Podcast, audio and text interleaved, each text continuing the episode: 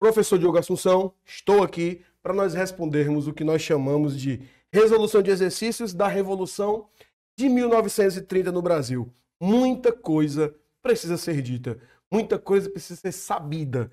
Vem comigo, vamos analisar a primeira questão. Olha só. É difícil encontrar um texto sobre a proclamação da República no Brasil que não cite aquela boa e velha afirmação de Aristides Lobo no Diário Popular de São Paulo, de que o povo assistiu bestializado ao processo democrático. Ou seja, o povo assistiu aquilo bestializado. Essa versão, ela foi relida pelos enaltecedores da Revolução de 1930, que na e não descuidaram da forma republicana, mas realçaram a exclusão social. O militarismo e o estrangeirismo da, forma, da fórmula implantada em 1889, teoricamente foi criticado pelos mesmos. Isto porque o Brasil brasileiro teria nascido em 1930. Esse texto, ele é extremamente crítico. Deixa eu conversar contigo. É muito simples. Muitos acreditam que a proclamação da República ela foi mais um dos vários golpes que o Brasil sofreu. Uma vez que, como é que tu deflagra uma república de cunho característico democrático e o povo não participa dessa ação? Poxa, vai ter a questão militar? Sim. Vai ter a questão religiosa? Sim. Vai ter a questão econômico administrativa, burocraticamente falada. E aí você vai lembrar o quê? Que não houve a participação popular. Eu repito, não houve a participação popular nesse processo. E é por isso que ele diz que o povo assistiu aquilo bestializado. Mas por quê? Qual é a característica desse povo? Quem é esse povo? O brasileiro, gente, oito e meio de cada dez brasileiros viviam na zona rural. Eles eram considerados por muitos até no folclore brasileiro, como o chamado jeca tatu. Homens e mulheres, assim como crianças e adolescentes, extremamente analfabetos, extremamente sem conhecimento crítico, sem metáforas na relação estrutural e condicional. Isso fazia deles o quê? Facilmente manipuláveis. Então eles foram sim manipulados pela relação de coparticipação inexistente no processo democrático. E isso fez nascer a célebre frase que o povo assistiu bestializado ao processo democrático, por quê? Esse mesmo povo não sabe o que é democracia. Esse mesmo povo não sabe o que é república. Esse mesmo povo só sabe o que é subsistência. Tranquilo? Então, é isso que quer dizer. Professor, mas ele continua o texto falando que a verdadeira república só veio em 30. Me prove. A república, ela veio condicionada a um negócio chamado de democracia. E se você analisar a primeira república, ou a chamada república velha, ela começa através de um golpe de Estado e ela continua através de uma manutenção desse golpe, que é a república da espada e a república oligárquica. Olha só, coronelismo com seu voto de cabresto, a política dos governadores, a política do café com leite. Aquilo é loucura. Homens e mulheres determinavam os passos dados pelo país simplesmente pela condição de nascimento na qual estavam citados, na qual estavam incluídos. A condição do voto, a participação das mulheres, a participação dos idosos, a relação inexistente do dorso máximo da sociedade, ela acaba se tornando simplesmente uma ilusão. Não há democracia se não houver povo. Dentro desse contexto, a revolução, olha o termo, revolução de 1930 promove essa ideia. Foi a verdadeira transformação. Repito, foi a verdadeira transformação. É por isso que Getúlio Vargas chamará a mesma de República Nova. Porque é de uma vez por todas que nasceria a suposta democracia. Tranquilo? Bora acompanhar a questão. O texto defende que a consolidação de uma determinada memória sobre a proclamação da República no Brasil teve a Revolução de 30, um de seus momentos mais importantes. Os defensores da Revolução de 30 procuraram construir uma visão negativa para os eventos de 89, porque esta era uma maneira de. Para nós valorizar as propostas políticas democráticas e liberar e liberais vitoriosas? Repetindo, valorizar as propostas políticas democráticas e liberais vitoriosas? Item B. Resgatar simbolicamente as figuras políticas ligadas à monarquia. Item C criticar a política educacional adotada durante a República Velha. Item D. Legitimar a ordem política inaugurada com a chegada desse grupo ao poder. E item E. Destacar a ampla participação popular obtida no processo de proclamação. Olha só, o texto defende uma consolidação determinada em memória da proclamação da República. Olha só, um de seus movimentos mais importantes na Revolução de 30. Olha só. Defensores da Revolução procuraram construir uma visão negativa. Por quê? Porque eles vão tentar legitimar a ordem política inaugurada com a chegada desse grupo ao poder. Ou seja, eles vão julgar e criticar a antiga chamada política oligárquica e vão promover a ascensão de uma coparticipação democrática em 30. Eles acreditam que há um universo antes e um depois do, da Revolução de 30 no processo democrático brasileiro. Então eles, querendo ou não, enfraquece o sentimento antecessor e fortalece o sucessor.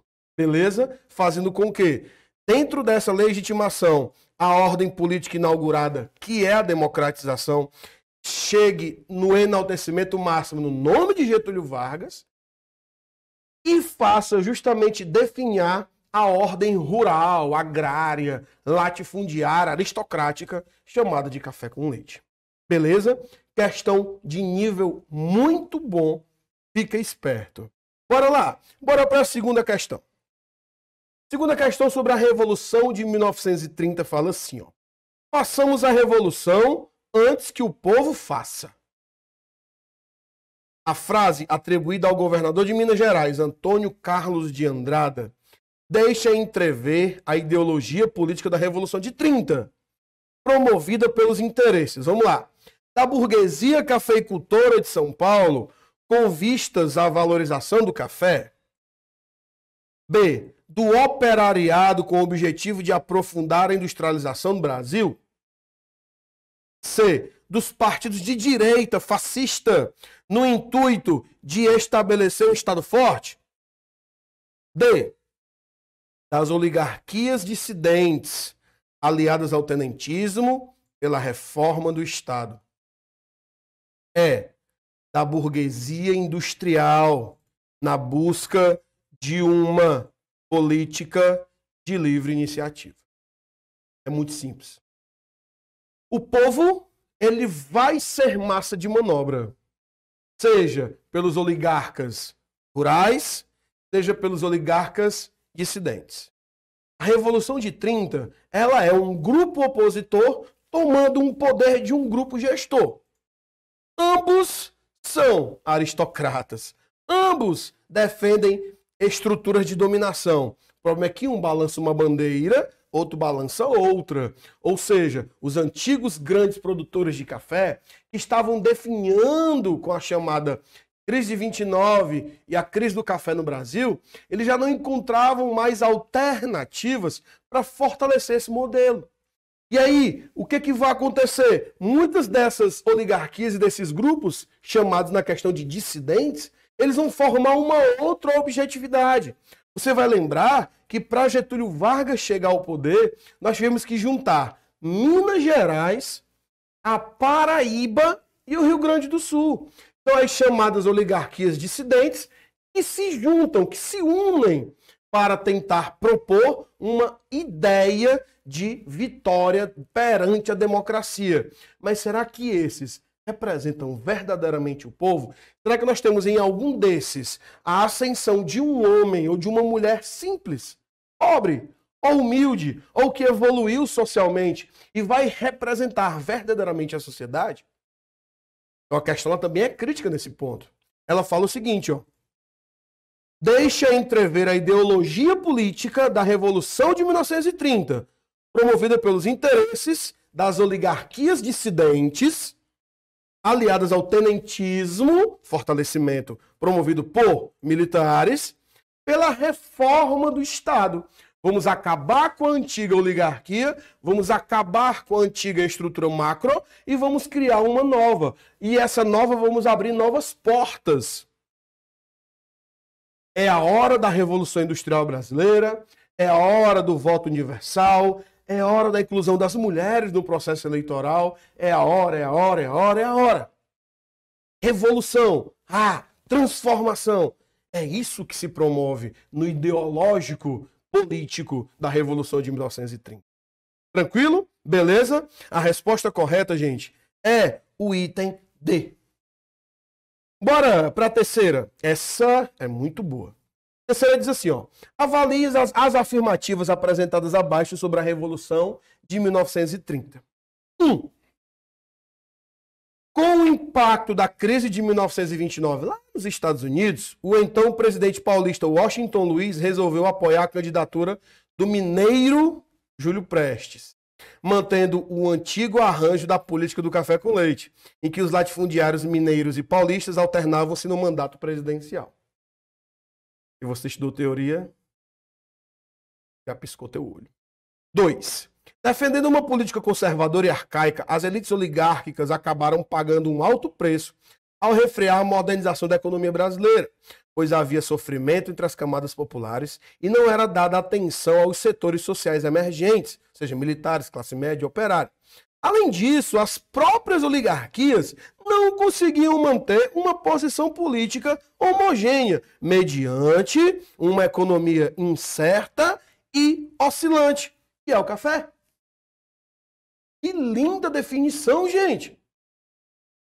3. Insatisfeitos com a formação da chapa defendida pelo presidente Washington Luiz, grupo de oligarcas dissidentes criou uma chapa eleitoral contra a candidatura de Júlio Prestes, conhecida como Aliança Liberal, a chapa encabeçada pelo fazendeiro gaúcho Getúlio Dornelles Vargas prometia um conjunto de medidas reformistas. Te lembras que eu falei na questão passada? Oligarquias dissidentes, mas não são teoricamente homens do povo, do povão, são oligarquias, só que são dissidentes. Então o que, é que eles pro promovem? Olha só, promovem um conjunto de medidas reformistas. Professor, me dê uma dica, me dê um toque, me dê um bizu. É assim, ó. Bora resolver essa questão? É muito simples. Ó, fecha o olho. A gente resolve essa e a outra. É assim, ó. Bora lá. Abre o olho. Existe a política do café com leite. Paulo, quatro anos. Minas Gerais, quatro anos. São Paulo, quatro anos. Minas Gerais, quatro anos. O último presidente em exercício era o Washington Luiz. De 27 a 30. Então, 30 ano de troca presidencial. O Washington Luiz era um paulista. E na sequência seria quem então? Mineiro. Aí vem a crise de 29, crise do café. O que é que São Paulo faz? Não abre espaço para Minas. Lança seu próprio candidato. Como é o nome dele? Júlio Prestes. Então, Júlio Prestes representa São Paulo. Por isso que o item 1 está errado. O que, é que Minas Gerais faz? Se revolta. É o fim do café com leite. Ei, doido, agora é minha vez e tal. Não é mais. Lança o teu candidato que eu lanço o meu. Acabou nossa união. Quem é então que nasce? A Aliança Liberal. E junta, olha só, Minas Gerais, que ficou órfão de um candidato, Rio Grande do Sul, com o fazendeiro Dornelles Vargas, ou Getúlio Dornelles Vargas, e dizia: só vou se meu parceiro vier. Quem é? João Pessoa, Paraíba. Pronto. Fechamos a chapa. Aliança Liberal. Minas Gerais, Paraíba, representando, representado pelo Rio Grande do Sul de Getúlio Vargas. Nessa chapa concorrerão a presidência. Quem é que ganha? Meu irmão, três estados contra Júlio Prestes. É claro que quem vai ganhar é Júlio Prestes. São Paulo vence. São Paulo vence. Porque se o Getúlio Vargas tivesse vencido, não existiria a Revolução de 30. Seria apenas uma sucessão de poder. A revolução acontece porque ela é um golpe, ela é a promovedora de um golpe. Com a vitória de Júlio Prestes, é Vargas quem assume através de um golpe. Por isso que o primeiro mandato dele é chamado de governo provisório. Entendeu isso? Quem vence é São Paulo. Só que antes de assumir, Washington Luiz é o presidente. Quem assume? Quem vai assumir, meu irmão, é Júlio Prestes. Antes disso, a Aliança Liberal dá um golpe em quem? Em Washington Luiz. Se o Washington Luiz cai, a Constituição vai com ele. Se a Constituição vai com ele, doutor, assume quem? O golpista, Getúlio Vargas. O que é que ele promove? O que é que ele promete? Aí, ó, na questão. A 1 tá errado, mas a 2 e a 3 tá lindas. Estão lindas. Resposta correta. 2 e 3, papapá. Item C, bebê. Item C. Bora, bora pra quarta, nessa mesma pegada, beleza? Nessa mesma pegada. O ano de 1930 foi um divisor de águas na história do país. A partir desta data, houve a aceleração das mudanças sociais e políticas. A história começou a andar mais rápido. O Brasil pegou no tranco, mas pegou. No campo que aqui nos interessa, a mudança mais espetacular verificou-se no avanço dos direitos sociais.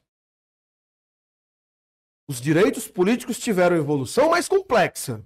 O país entrou em fase de instabilidade, alternando-se ditaduras e regimes democráticos. Como o texto indica, o ano de 1930 representa uma profunda mudança na história do Brasil. Foi também um ano de instabilidade política, revolução, pô.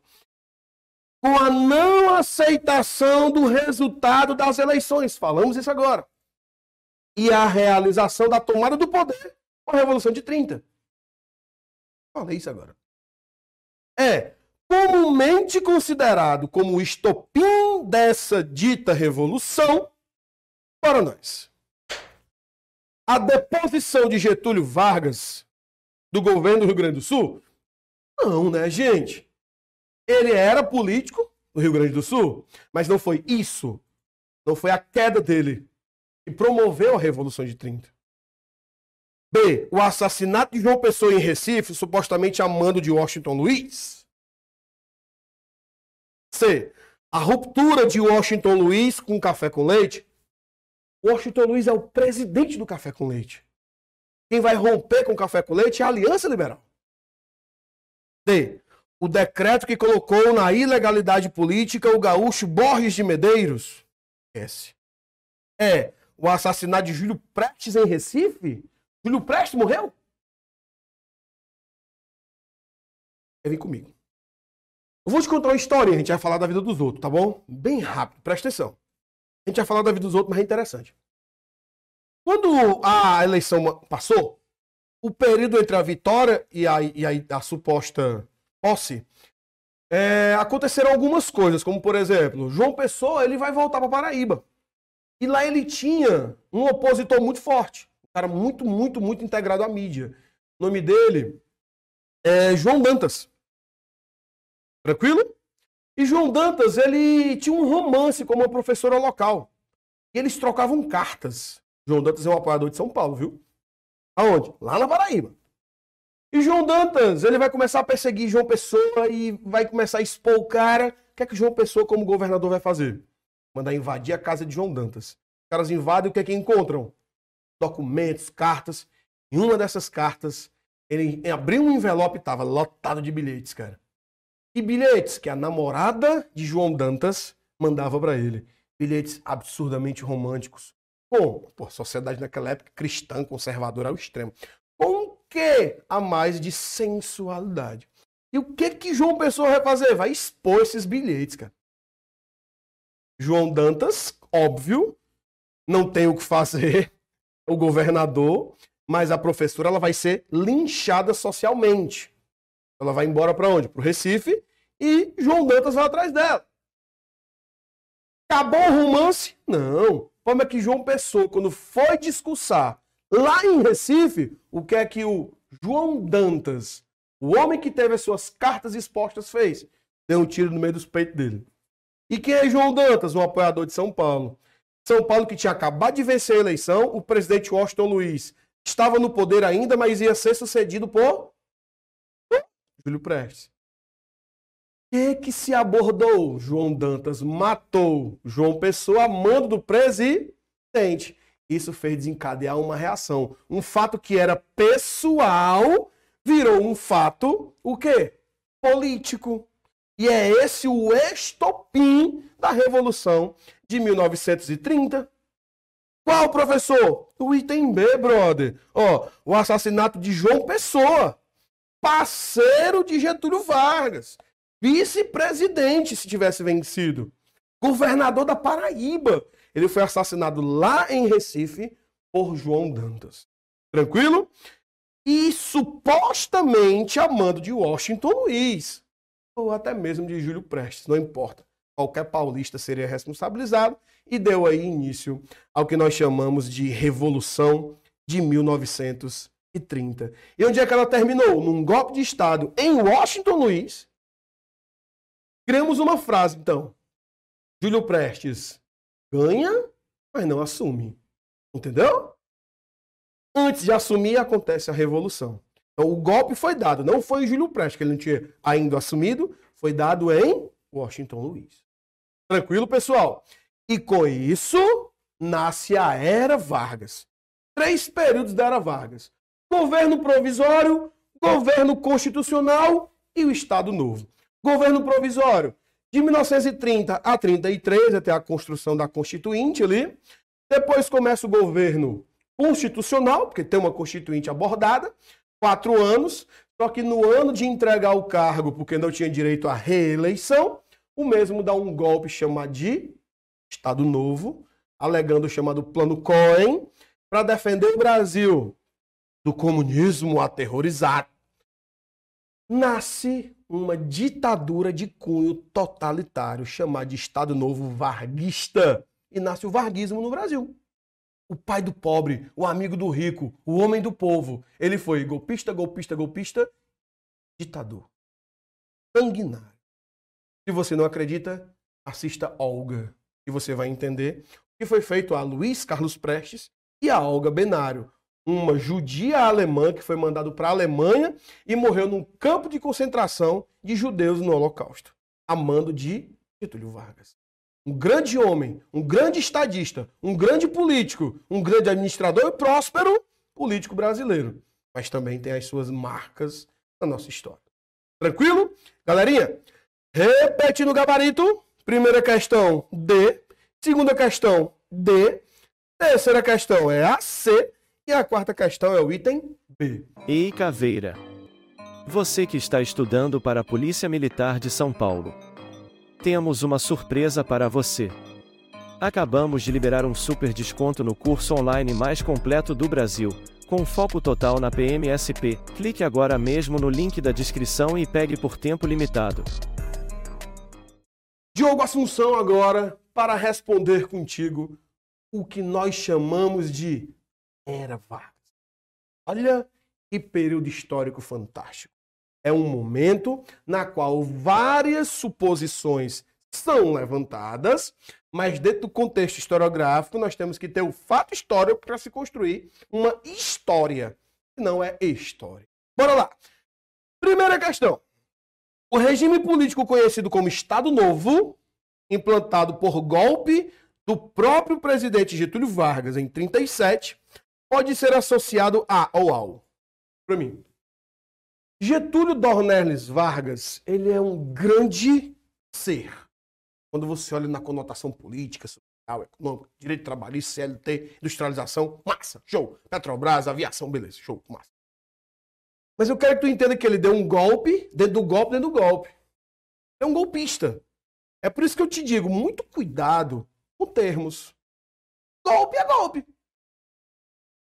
A gloriosa Revolução de 64. O golpe de 64. Não, sim, golpe é golpe. A ditadura. Não, não é ditadura, é regime. Regime ditatorial.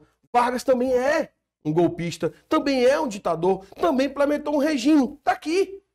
Termos são termos. Não bora criar ideologia para tudo, não. Vamos ter liberdade historiográfica para trabalhar, para estudar, para viver. Vou te provar, olha só. Em 1937, Getúlio Vargas ia ter que entregar o poder, cara. Nesse exato momento, o mundo girava como? Período entre guerras, né? E estava no auge uma parada chamada de nazifascismo, tá ligado? Nazismo e o fascismo, principalmente, é, é, é Benito Mussolini, nas suas percepções italianas, né, de, de uma conjuntura social que envolvia religião, que envolvia violência militar, que envolvia restrições sociopolítico e econômicas, assim como também de imprensa. Então, nessa pegada, Vargas se apadrinhava. O Brasil era e ainda é um país conservador e um país drasticamente aderente ao cristianismo. Então, algumas determinações poderiam pegar. E uma delas é que o comunismo ele é satânico, que pessoas comunistas vão transformar o Brasil num país tal e que o, o terror do comunismo vai assolar o Brasil. Cuidado com essas definições. Mas era assim que o povo entendia e era assim que o povo enxergava. Comunismo, não. O fogo do inferno, não. Então, dentro desse contexto, nasce um golpe chamado de Estado Novo. Vargas deu um golpe nele mesmo. Ele fecha o Congresso, anula a Constituinte e cria o Estado Novo, um Estado ditatorial. Quanto tempo dura? É ditadura, bebê. Mas quanto tempo vai durar, professor? Dentro do contexto histórico? 1945 acaba. Por quê? Quando a Segunda Guerra Mundial termina, é o fim de, de todos os regimes totalitários. Nazismo, fascismo, heroitismo no Japão, varguismo no Brasil. Tranquilo? Então, bora lá. Esse movimento, né, esse golpe, esse Estado Novo, ele pode ser associado o quê? Olha para mim. Radicalização política do período representado pela Aliança Nacional Libertadora, de orientação comunista, e pela Ação Integralista Brasileira, de orientação fascista. Perfeito, acabei de te dizer isso. A A e B de cunho fascista, ela era oposição da ANL, liderado por Luiz Carlos Prestes, chamado por Vargas de o maior inimigo do Brasil a ANL criaria supostamente um plano chamado de plano Cohen, que iria introduzir, como foi feito lá na Rússia, estava sendo propagado na União Soviética por Stalin, uma ditadura comunista no Brasil. Então, para salvar o Brasil do comunismo, já que eu, Vargas, vou levar um golpe comunista, que eu dei um golpe fascista em mim mesmo. O nome disso é o Estado Novo. Tranquilo? Resposta correta. É o item A. Não tem nem o que discutir, gente. Mas o B, vamos lá. Modernização econômica do país? Não. É... E tentativa de barrar o desenvolvimento? C. Ascensão dos militares, a direção dos, munic... a, a, a direção dos municipais órgãos públicos, porque já se delineava o quadro da Segunda Guerra Mundial, não é o motivo que se faz nascer o Estado Novo. D. Democratização da sociedade brasileira. é regime, é ditadura. É. Retorno das oligarquias agrárias. Não. Vargas nunca permitiria isso. É porque só pode existir um coronel, ele, né? Então, o item A é o item correto. Radicalização política, gente. É no período representado onde a ANL comunista seria boicotada com um golpe né, de Estado de cunho da IB fascista. Beleza? Então Vargas vai adotar essa nova identidade. Um fascistão. É assim que ele é chamado. Tanto é que a hipocrisia, o Brasil ter ido lutar a guerra, a Segunda Guerra Mundial lá dos Estados Unidos, lá na Itália. Derrubar soldados italianos e acabar com o fascismo na Itália e no Brasil. Tranquilo? Show de bola. Primeira questão, item A. Bora para a segunda. Muita coisa boa aqui, hein? Em 21 de dezembro de 1941, Getúlio Dornelles Vargas recebeu Oswaldo Aranha, seu ministro das Relações Exteriores, para uma reunião. Leia alguns trechos do Diário do Presidente. À noite, recebi o Oswaldo. Disse-me que o governo americano não nos daria auxílio, porque não confiava em elementos do meu governo, que eu deveria substituir. Respondi que não tinha motivos para desconfiar dos meus auxiliares, que as facilidades que estávamos dando aos americanos não autorizavam essas desconfianças e que eu não substituiria esses auxiliares por imposições estranhas. Voei, professor, entendi não. Ó, Segunda Guerra tá rolando, ou tá prestes a rolar. Como tá a divisão dessa parada? O eixo e os aliados. Que é o eixo? Alemanha nazista, Itália fascista e o Japão heroitista. Eixo, Roma, Berlim, Tóquio. Ah! Do outro, Inglaterra, França. Lá na frente, a Rússia, mas também o apoio dos Estados Unidos. Os americanos sabiam que se entrassem na guerra nunca seria ao lado da Alemanha e da Itália. Nunca. Mas eles desconfiavam que o Brasil, uma das suas principais colônias de consumo, fossem aderir ao eixo. Por quê? As características do, do governante, Getúlio Vargas. É um fascistão, um ditador, é um totalitário. Então, como monitorar o Brasil? Como? Meu filho criaram aqui postos de comando. Eram postos de comando no Brasil, as bases militares americanas. Para deixar o Brasil não tá ligado, não fica esperto. Ligou? É assim, meu irmão, se for entrar na guerra, compadre, tu sabe que é do lado dos Estados Unidos. E a gente não vai entrar do lado dos caras, não, velho. Fica comigo e vai dar tudo certo. Só que isso não é discutido nessa moral, se liga? É discutido na onda de imposição. Então, é isso que o texto promove. Que os Estados Unidos queriam que Vargas, para provar, provar sua fidelidade, tirasse alguns homens que os Estados Unidos desconfiavam ser pró-eixo. Tranquilo? A respeito desse período, né, podemos afirmar que 1941, a guerra já está rolando, os Estados Unidos tá entrando na guerra, já está rolando Pearl Harbor aí, né? E tem a desconfianças norte-americanas eram completamente infundadas. E não havia nenhum simpatizante do nazifascismo entre os integrantes do governo brasileiro. Ora, não. O próprio presidente, né? B.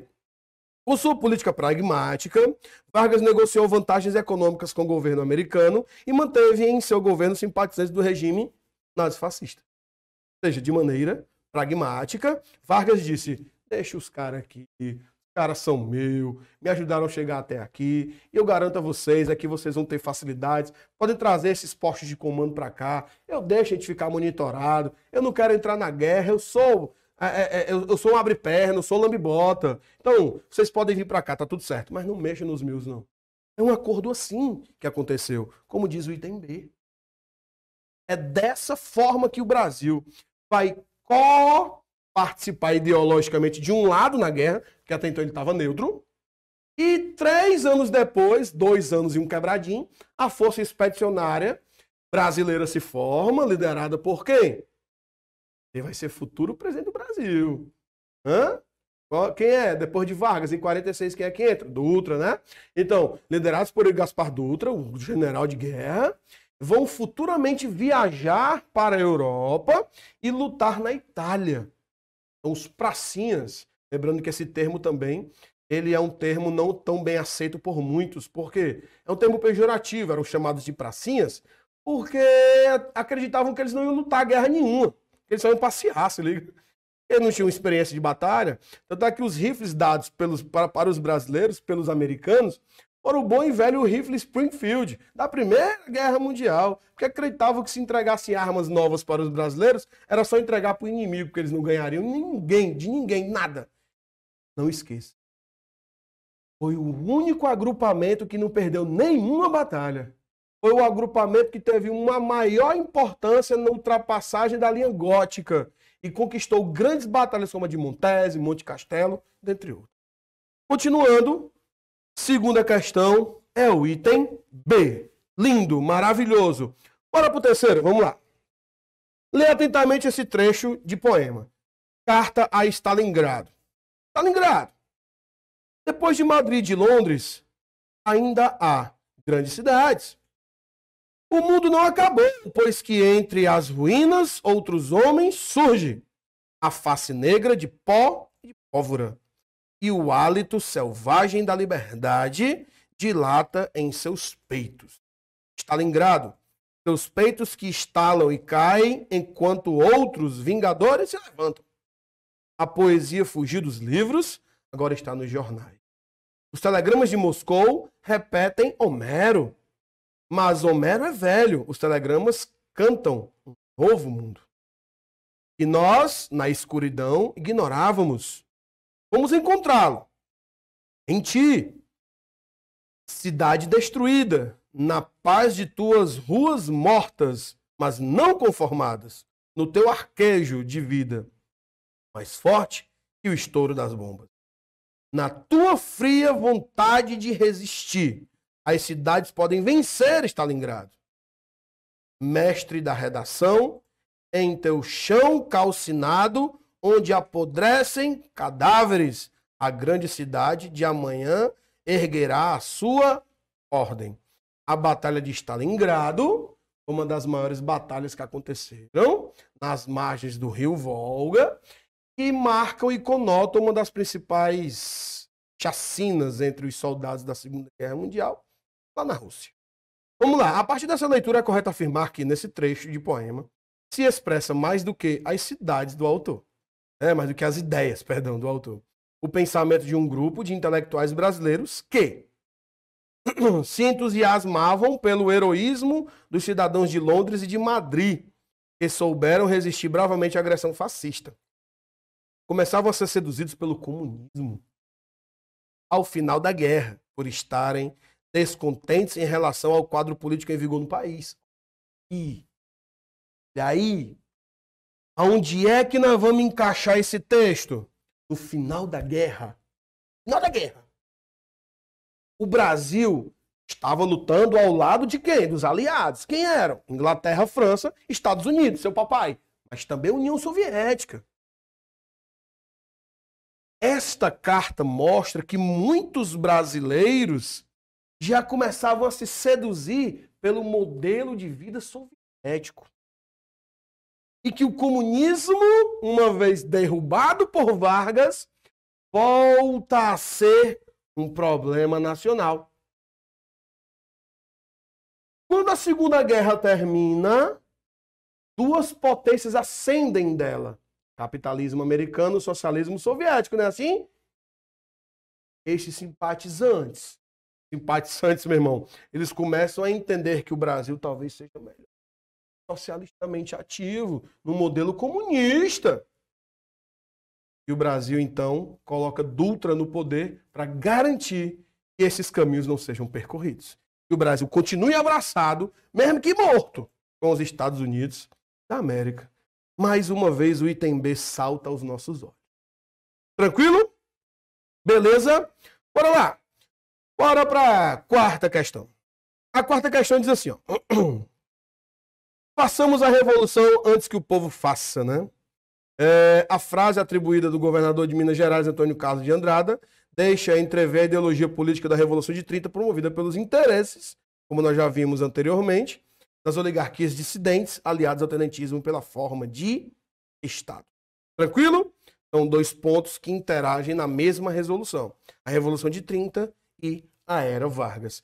É, os grupos dissidentes que fazem a Revolução de 30 acontecer, esses mesmos grupos dissidentes colocam Vargas no poder. São, é justamente o ponto que interliga esses dois momentos históricos. Tranquilo? Bora nós. O regime político, conhecido como Estado Novo implantado por golpe do próprio presidente Getúlio Vargas, pode ser associado a. Bora lá. É, radicalização política do período representado pela Aliança Nacional Libertadora, de orientação comunista e pela ação integralista brasileira de orientação fascista. Como nós já vimos, exatamente o item A. Também a mesma relação. Bora ver aqui o, a sexta questão. Bora lá, sexta questão. Durante o Estado Novo, os encarregados da propaganda procuraram aperfeiçoar-se na arte da empolgação e envolvimento das multidões através das mensagens políticas. Nesse tipo de discurso, o significado das palavras importa pouco, pois, como declarou Goebbels, estrategista nazista, não falamos para dizer alguma coisa, mas para obter determinado efeito. Não falamos para dizer alguma coisa, mas para obter determinados efeitos. Lembre-se que a política do ódio é uma grande relação promovida a Goebbels, né? A propaganda nazista ela tem essa estrutura de atuação, esse contexto de insurreição, tá? Então bora lá. Durante o Estado Novo, os encarregados da propaganda, é, lembrando que é a DIP, né? Os encarregados da propaganda procuraram aperfeiçoar-se na arte da empolgação e envolvimento das multidões, através das mensagens políticas, né? Nesse tipo de discurso, o significado das palavras importa pouco, pois, como declarou Goebbels, não falamos para dizer alguma coisa, mas para obter determinado efeito. Ou seja, o populismo é baseado nisso. Né? Muitos líderes chegaram ao poder promovendo sentimentos antagônicos à, sociedade. A estrutura está então vigente. Né? Então, o controle sobre os meios de comunicação foi uma marca do Estado Novo, sendo fundamental a propaganda política, na medida em que visava Bora lá. Item A. Conquistar o apoio popular na legitimação do novo governo. B. Ampliar o envolvimento das multidões nas decisões políticas. C. Aumentar a oferta de informação pública para a sociedade civil. D. Estender a participação democrática dos meios de comunicação no Brasil. E. Alargar o entendimento da população sobre as intenções do novo governo temos que entender algumas coisas para responder essa questão. Primeiro, a primeira palavra da sexta questão diz durante. Então é durante o Estado Novo. Falamos sobre guerra.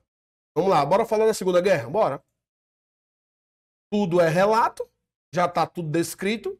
Bora falar da guerra russo-ucraniana. Tudo é suposição. As informações de guerra, durante a guerra, são diferentes.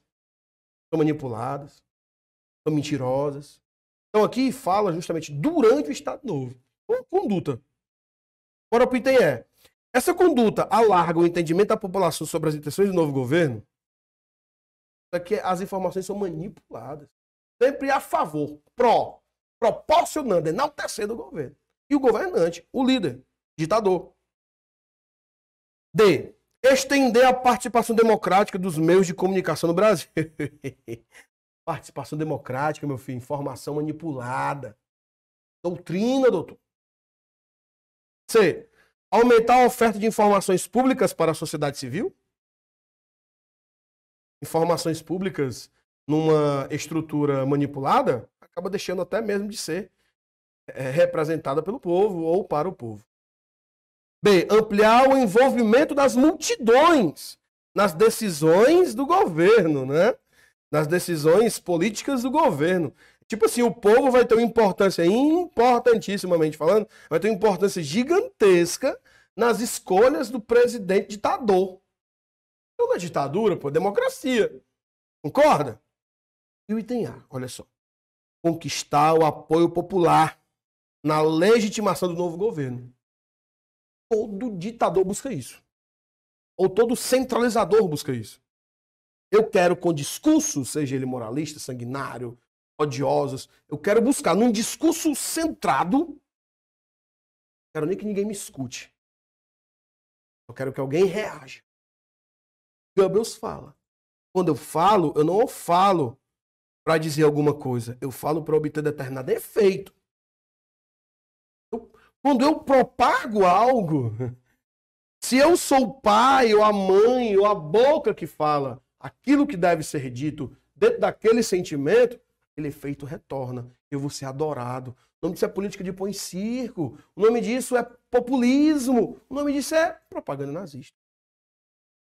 Simples. E Vargas, ditador, promoveu isso. Tranquilo? Departamento de Imprensa e Propaganda, ele difundia essas informações sempre enaltecendo o Estado, o governo, dentre outras estruturas. Tranquilo? E aí, nesse mesmo contexto, nessa mesma visão, passa-se a ter um Estado centralizador e controlador desses meios e desses veículos de informação. Show de bola, galerinha? Então, recapitulando o gabarito. Desculpa. Recapitulando o gabarito. Primeira questão, item A. Segunda questão, item B. Terceira questão, item B. Quarta questão é o item D. Quinta é o item A. E o sexto é o item A. Show de bola? Tranquilo? Eu não sei como é que tu ainda não conseguiu não assinar esse negócio. Sabe do que é que eu vou falar agora, mano? Getúlio Vargas, só que muito mais profundo. Isso só vai ser possível para quem é assinante. Então eu vou encerrar contigo já, já. Vou encerrar contigo. E vou continuar com a galerinha aí, ó, morta de satisfeita. Liga para cá, entre em contato com a gente. Vai lá. Vamos embora. Bora junto, vamos para tua aprovação. E o Lucas, tá aqui um monte de psicopata aqui, doido para te ver declarar imposto de renda. Tamo junto? Ei, Caveira. Você que está estudando para a Polícia Militar de São Paulo. Temos uma surpresa para você. Acabamos de liberar um super desconto no curso online mais completo do Brasil, com foco total na PMSP. Clique agora mesmo no link da descrição e pegue por tempo limitado.